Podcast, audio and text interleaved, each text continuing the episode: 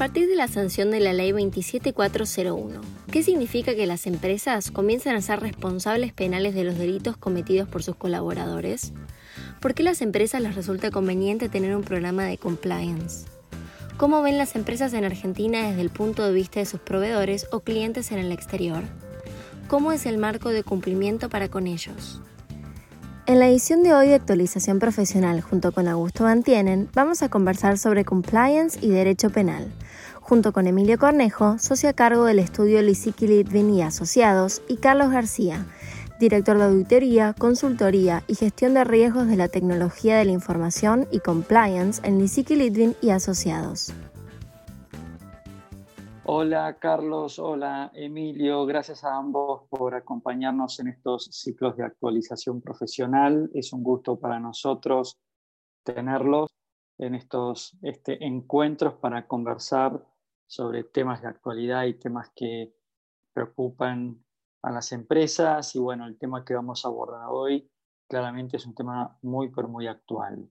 Así que les doy la bienvenida. ¿Cómo están? ¿Bien? Hola, ¿cómo estás, Augusto? Muy bien, muchísimas gracias por la invitación y nuevamente un placer conversar con vos sobre estos temas. Excelente. Augusto. Bueno, vamos a tratar de ser equitativos con las preguntas, ¿eh? este, para que puedan hablar ambos. Y la primera eh, iría, creo que orientada para Emilio, y es una, pregunta que te hago, Emilio, que es medio como de sentido común, pero a ver qué te parece, ¿no? Eh, todos sabemos que a partir de la ley 27401 las empresas responden penalmente, ¿no? Y la pregunta es, ¿qué significa esto de que las empresas responden penalmente? Perfecto, buenísimo, Augusto. Este, en realidad, como vos decís, a partir de hace dos, dos años que se sancionó a instancias de la OCDE, la, ley de responsabilidad penal de las personas jurídicas, se empezó a hablar de esto, de que las empresas empiezan a responder penalmente, algo que nos, nos llamó la atención o nos sonó fuerte porque lógicamente estamos acostumbrados a que cuando alguien habla de derecho penal, de castigo de prisión y demás, siempre hemos estado hablando de personas físicas, del código penal, de detenciones, y no hemos relacionado, no es, no es normal relacionar el derecho penal con, eh, con las empresas. Pero bueno, es una tendencia internacional que viene de Estados Unidos, del Reino Unido, del Common Law, también que existe en España, en Alemania y en muchísimos otros países, que a los efectos de que la amenaza tenga como más, este, sea más llamativa o tenga más poder de disuasión, actualmente están en distintas leyes penales la responsabilidad penal de la empresa.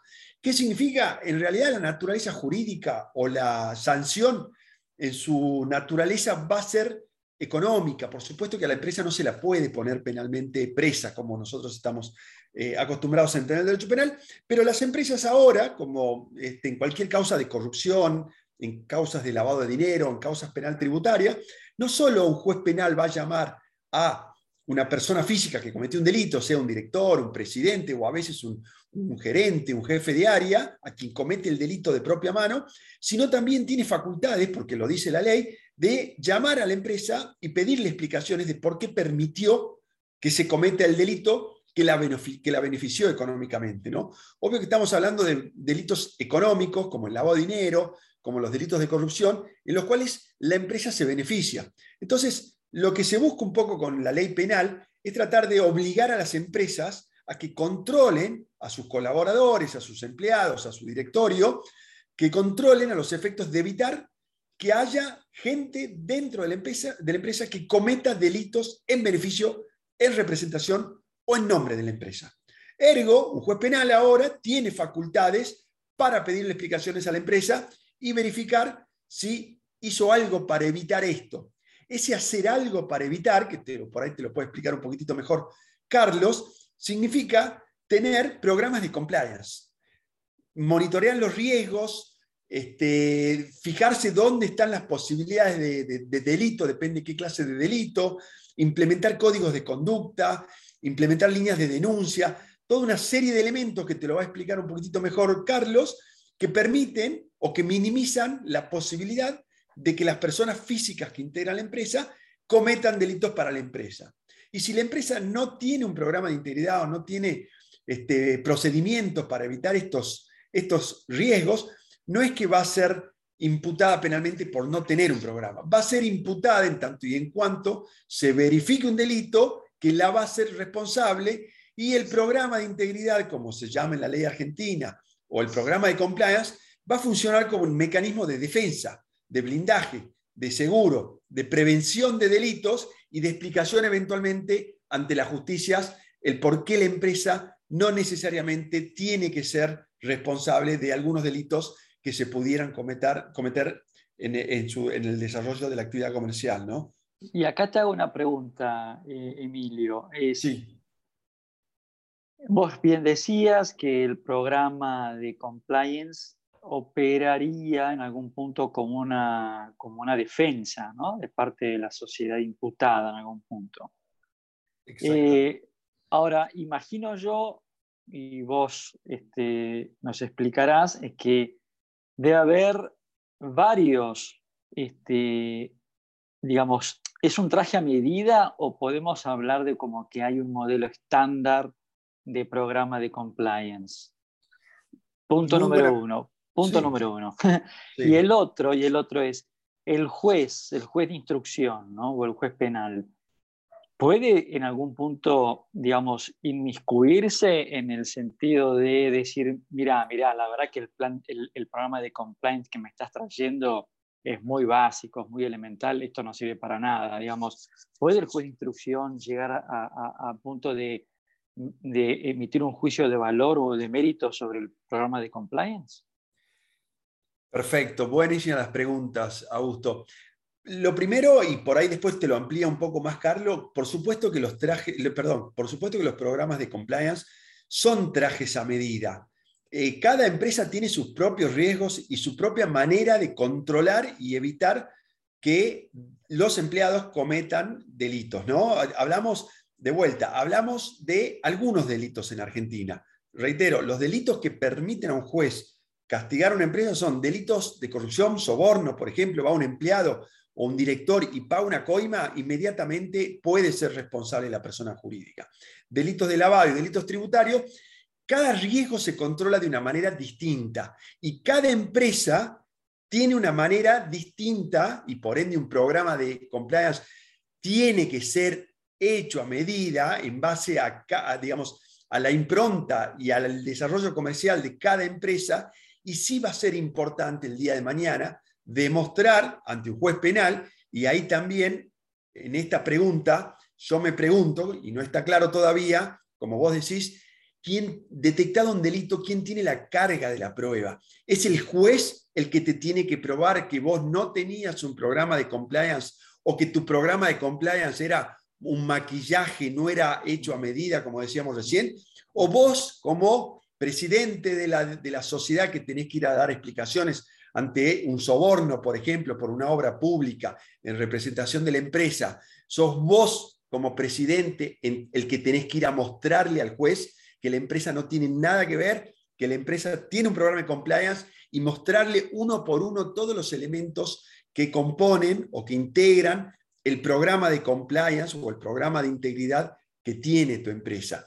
Es cierto que en los delitos de corrupción, la Oficina Anticorrupción acá en Argentina ha sacado unos lineamientos que son muy importantes leerlos, tenerlos en cuenta y tratar de aplicarlos, porque son como este, medidas genéricas que las empresas tienen que tener en cuenta cuando hablamos o cuando implementan un programa de integridad, cuyos elementos también están ahí y están en la ley, cuyos elementos o cuyo contenido de cada uno de estos elementos te los va a poder explicar Carlos, ¿no? Cuando hablamos de un código de ética, qué significa, cuando hablamos de capacitación a todos los empleados de la, de la empresa, qué significa eso, cuando hablamos de una línea de denuncia, de investigaciones internas.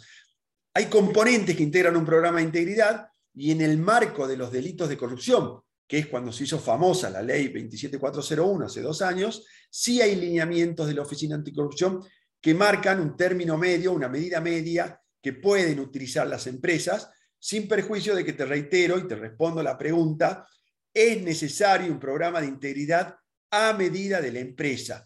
Llámese un programa de integridad o llámese mecanismos y procedimientos para evitar riesgos o delitos cometidos por colaboradores de la, de la empresa. Bueno, y entonces ahora, este, tanto que insistís que le pregunte a Carlos, le voy a preguntar a Carlos. Me parece bien. Buenas tardes. Este, entonces, eh, Carlos, en línea con, esto que viene comentando Emilio, ¿no? desde, la, desde la experiencia de ustedes, desde el ISIC Litvin, ¿cómo, ¿cómo están viendo ustedes el tema de la implementación de estos, ¿no es cierto?, de estos, de estos programas, esto que tan, digamos, esto de la de la debida diligencia, ¿no? de ser diligente en el armado y en la implementación y ejecución de estos programas. ¿Cómo lo ven ustedes? Eh, gracias, Augusto, por la, participación y la pregunta. Eh, como bien decía Emilio, eh, el tema de integridad desde que se generó, salió la ley, la 27401, ha, ha tenido impacto en las empresas en lo que tiene que ver en la implementación de los componentes que establece esta ley, ¿no? Eh, algunos de ellos pueden ser de sencilla implementación, otros un poco más robustos o tardan más adecuarse al, esquema de la empresa. Y todo tiene que ver con una pregunta que le hiciste a Emilio, si, si estos programas de integridad son trajes a la medida. Eh, efectivamente son, son trajes, sí, o son esquemas que se implementan según las necesidades y los riesgos de las empresas. No todas las empresas son iguales, no todas las empresas participan en los mismos rubros de servicio, por ende no se ven afectados de la misma forma. Eh, entendiendo eso, eh, se procede entonces a trabajar y a, y a diseñar modelos de integridad o programas de integridad adaptados a esas empresas, que busquen mitigar sus propios riesgos y no ver empresas del lado que de alguna manera pudieran estar derivándote alguna situación que no es real para usted, para la empresa como tal. En ese sentido, bueno, las empresas en el marco argentino han venido desde la promulgación de la ley implementando y trabajando en esos desarrollos eh, como bien mencionaba Emilio también, el tema de lo que puede ser implementar un modelo de ética interno, de conducta, con principios, valores para las empresas, un esquema, un canal de denuncia que permita a estas personas o a los empleados de las empresas y terceros relacionados poder denunciar ¿sí? una sospecha de, un delito interno eh, asociado con un, con un soborno, eh, que pueda conllevar después en una investigación interna, que pueda proteger al denunciante de forma tal de que pueda manifestar sin ningún inconveniente eh, la situación como tal que debe ser investigada. Y creo que eh, por la experiencia que hemos tenido, uno de los principales elementos que de alguna manera ha sido más fuerte de implementar en las empresas es lo que se denomina debida diligencia. Y la debida diligencia ha sido tan, digamos, un proceso muy fuerte, uno por el alcance que da la propia ley, porque prácticamente eh, establece como responsabilidad de la empresa hacer una evaluación de todos los terceros con los cuales las empresas se relacionan. Y cuando hablamos de terceros, estamos hablando de clientes, proveedores, asesores, eh, todas, las, eh, todas las personas o, o empresas a las cuales tienen relación. Eso hace que el proceso sea muy complejo, de mucha envergadura, de mucha interacción y las empresas, dependiendo dependiendo de los tamaños, no pueden afrontar toda esta interacción y evaluación eh, de manera continua por los volúmenes. Eso hace que se tengan que hacer unas evaluaciones internas para poder establecer cuáles son esos terceros que te generan un riesgo como tal. Y en ese proceso, eh, de alguna manera, se afectan procesos internos propios de las empresas, como pueden ser la selección de proveedores, como pueden ser las áreas de compra, como pueden ser la parte de legales, donde es, esa definición final se ve afectada. Por ende, se, se, interrumpe de alguna manera el proceso natural que traían las empresas y se incorporan elementos que no eran de manejo para las empresas. Las empresas siempre apuntaban a evaluar más el ámbito financiero económico, no tenían tendencias a evaluar trayectorias de con quién se asocian, eh, quiénes son los dueños de esas empresas, cuáles son los antecedentes de esos dueños, cuál es la relación que tienen con entes públicos. Y ese tipo de evaluación conlleva en inversión de tiempo y se deriva también en costos operativos. Por lo tanto, eh, las empresas pequeñas, pymes o medianas ven con mucho, con mucho esfuerzo implementar modelos de debida diligencia que se consideraran adecuados eh, en ese sentido y bueno, tratan de hacer lo posible por mejorarlo. En las implementaciones que hemos trabajado, la verdad que es tal vez uno de los elementos más fuertes porque toca el proceso o toca los procesos que las empresas hoy tienen implementados, hay que adecuarlos y hace ruido interno porque se genera cierta burocratización del proceso, mayor participación, mayor inversión operativa de los responsables y bueno, mientras eso llega a un nivel óptimo, eh, el proceso como tal sufre ciertos cuestionamientos de lado y lado como tal. Entonces, bueno, no es un proceso sencillo, sin embargo, es una de las puntas de lanza de los programas de integridad. Tal vez digamos que es el que más, más riesgo busca mitigar en el término de lo que le puede transferir un tercero a las empresas como tal. Y hablando de clientes y proveedores, ¿no, Carlos? Este, te voy a hacer una pregunta que tiene que ver con justamente con clientes y proveedores del exterior. ¿Cómo, cómo de acuerdo con la experiencia de ustedes, ¿no? ¿Cómo están viendo estos clientes o proveedores de empresas locales a las empresas argentinas en sus estándares de, de compliance? ¿Cómo las están viendo? Bueno, e-, esa es una pregunta interesante porque eh, esa situación de aquellas empresas que tienen relación con clientes o proveedores del exterior hace que las empresas se vean forzadas como tal a desarrollar un esquema de integridad eh, en la medida de sus riesgos para poder responderle a estos terceros. Como ya mencionaba Emilio inicialmente, algunas empresas que trataban de incorporarse en estos modelos de integridad lo hacían o bien porque tenían que licitar con el Estado, o bien porque tenían relaciones con entes públicos. En el caso de, la pregunta específica, las empresas se están viendo obligadas a trabajarlo porque un tercero que está fuera te lo está exigiendo para poder mantener tu relación comercial. ¿Y esto por qué? Porque, bueno, a nivel eh, de, de, otros países hay normativas, leyes más, digamos, más fuertes, más robustas, con un alcance mucho mayor, y le exigen a este tercero, a este cliente, a este proveedor que está en otro país, que debe monitorear a todos los terceros con lo que él se relaciona. Y uno de esos terceros es esta empresa argentina que le provee o de la cual él es cliente. Entonces, la empresa argentina se ve forzada a tener que cumplir con estos modelos. Entonces, hemos visto últimamente un mayor incremento en términos de las exigencias de las empresas del exterior hacia las empresas locales, tal vez por todas las variables que ellos están viendo en el entorno, y que hacen que estas empresas entonces se vean forzadas a trabajar en estos modelos que para ellos inicialmente tal vez no les aplicaba porque o no le vendían al Estado, no tenían relación, no había algún factor que los relacionara directamente con la ley.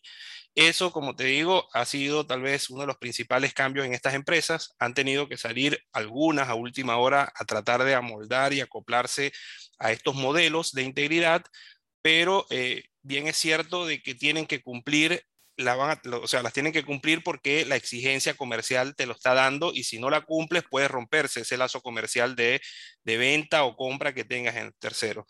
Y tanto así, así se ha ido incrementando que ya no solo te piden uno lo que puede hacer una declaración jurada en un papel de sí, yo lo tengo. No, se ha llegado a, ha ido aumentando este nivel de exigencia y se están dando con mucha mayor frecuencia auditorías de estas empresas del exterior en el ámbito local. O sea, vienen a revisar que lo que me dijiste y lo que me firmaste eh, lo estás haciendo y de verdad funciona. ¿sí? O sea, se están yendo de la parte teórica del papel, se están yendo a la práctica de venir a hacerte una auditoría y evaluar que lo que estás haciendo funciona y está adecuado a lo que esta empresa del exterior entiende que puede ser un riesgo que él no quisiera tomar por un mal funcionamiento local de la empresa en Argentina.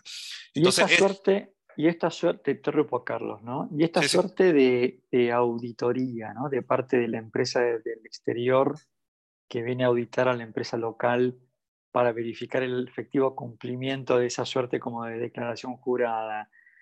¿Es algo que nace por motus propio o también está impuesto por el marco jurídico que de alguna manera le está obligando a la empresa del exterior a hacer este tipo de constataciones in situ. Sí, en, la mayoría de los casos está impuesto en alguna de las normas que, a los cuales ellas tienen que adherirse, pero en el marco de establecer un, un, enfoque de un proceso adecuado, para poder confirmar que eso es adecuado, tienes que ver o evidenciar que funciona. Entonces, muchas empresas, para poder tener esa evidencia y esa sensación de cumplimiento, envían a personal de sus áreas de compliance a evaluar la empresa interna y a verificar que en realidad esa sensación es cierta y la empresa está cumpliendo como tal. Porque de una u otra manera, en el caso de cuando estamos en este marco exterior, la empresa de afuera va a ser responsable por la acción que tenga la empresa local. Entonces, sí o sí necesita garantizar que lo que le diga el de acá, Argentina, funciona y es así. Entonces, ese riesgo no lo toman muchas empresas, la mayoría son empresas grandes o que ya tienen cierta interacción con normativas como tal o que han sido penadas o castigadas, porque también es cierto que hay empresas muy famosas que ya han sido castigadas en este ámbito y que de alguna manera no quieren incurrir nuevamente en algún tipo de situación. Entonces, ellos tienen todo este esquema de monitoreo para garantizar que las empresas cumplan. Entonces, hemos visto mucho incremento en empresas locales tratando de cumplir por exigencias del exterior eh, en ese sentido. Complemento un poquitito esto, Augusto. Sí, la verdad que vos este, sabrás que hubieron años acá donde hubo mucho, mucho ruido por causas de corrupción, muy fuerte, títulos en diarios y demás.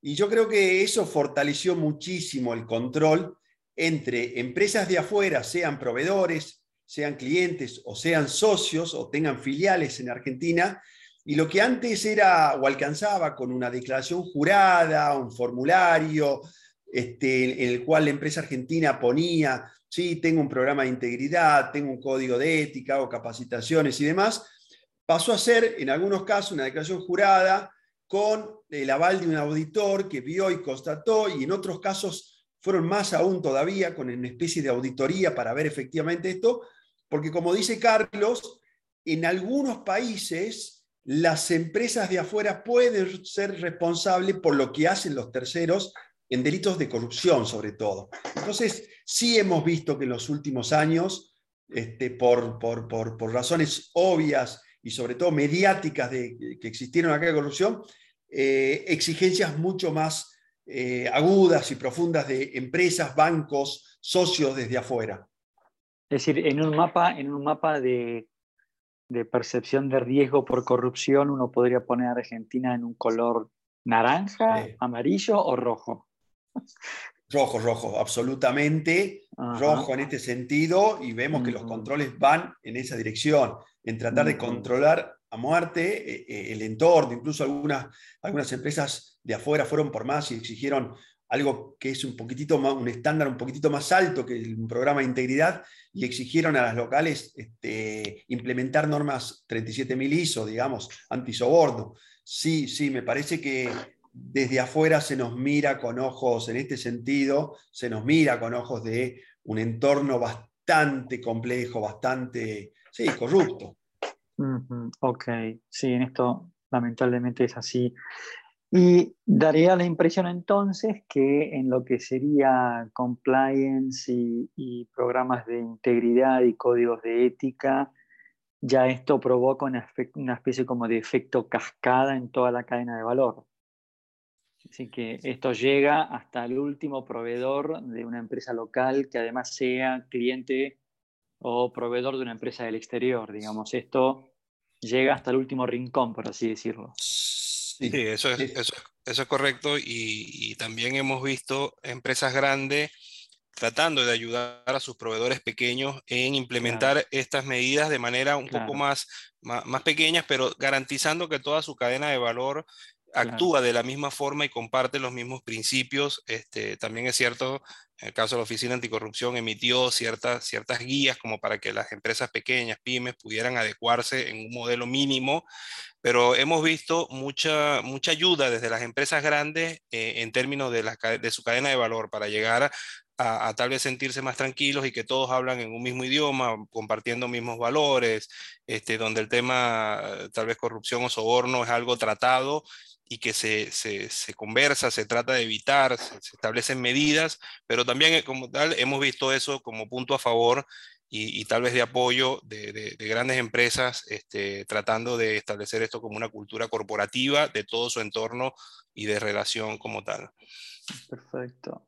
Eh, para ir terminando, porque la verdad que es muy interesante todo esto, eh, y esta pregunta un poco para, este, a ver, ¿Por qué, es conveniente? ¿no? Creo que ya algo de esto hemos respondido a lo largo de la charla, pero ¿por qué es conveniente que, las empresas implementen programas de integridad, programas de cumplimiento? Y creo que está un poco respondida con todo esto que hemos conversado, pero ¿habría algún otro elemento como para agregar?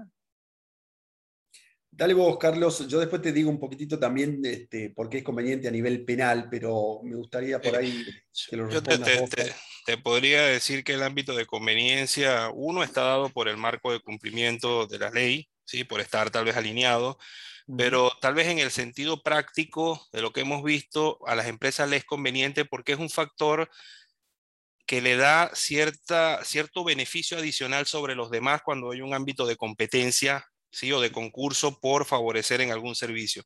Hemos visto que de alguna manera tener alguna certificación, algún factor adicional de, desarrollo de estos elementos en, alguna compulsa o participación les ha dado un punto a favor porque como te digo, las empresas de afuera buscan tratar de tener empresas que comulguen en este sentido de integridad. Entonces, en, el ámbito comercial y de competencia de, colocar su producto afuera, eh, hemos visto que, que, es un punto a favor como también lo es en contra para el que no lo trabaja. O sea, hay, un, hay tal vez ya una un primer filtro en algunas, en, algunas empresas o en algunas compulsas donde, mira, si no tienes como mínimo estos conceptos, no entras ni siquiera a llegar a establecer tu, tu, tu precio-costo de producto como tal. Entonces, desde el punto de vista penal, que tal vez Emilio te puede dar mucho más sentido en ello, te puedo dar este contexto desde el punto de vista operacional, desde el punto de vista del producto, de la calidad y de la competencia que las empresas ganan al tener esto como un sello de calidad. ¿sí? Es como lo que...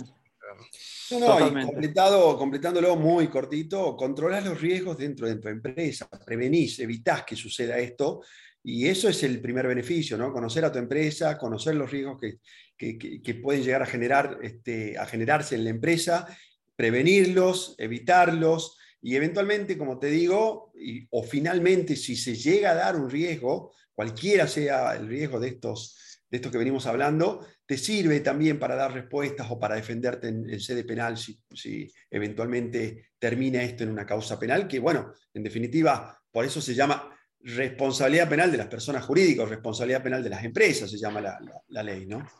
Bien, bueno, Emilio y Carlos, la verdad que fue muy interesante escucharlos. Este, desde la plataforma Master Law y desde la revista Abogados In-House, queremos agradecerles este tiempo que nos han prestado y seguro vamos a convocarlos para otras charlas vinculadas con este tema. ¿Les parece bien? Sí, perfecto, un placer y muchísimas gracias a vos, Augusto. Muchas gracias por la invitación, Augusto, y estamos a la orden. Muy bien, hemos conversado con, Carlos y Emilio, socios del estudio Lisiki Litvin, a quien les agradecemos que nos hayan acompañado y esperamos a todos en un próximo ciclo de actualización profesional de la revista Abogados In-House.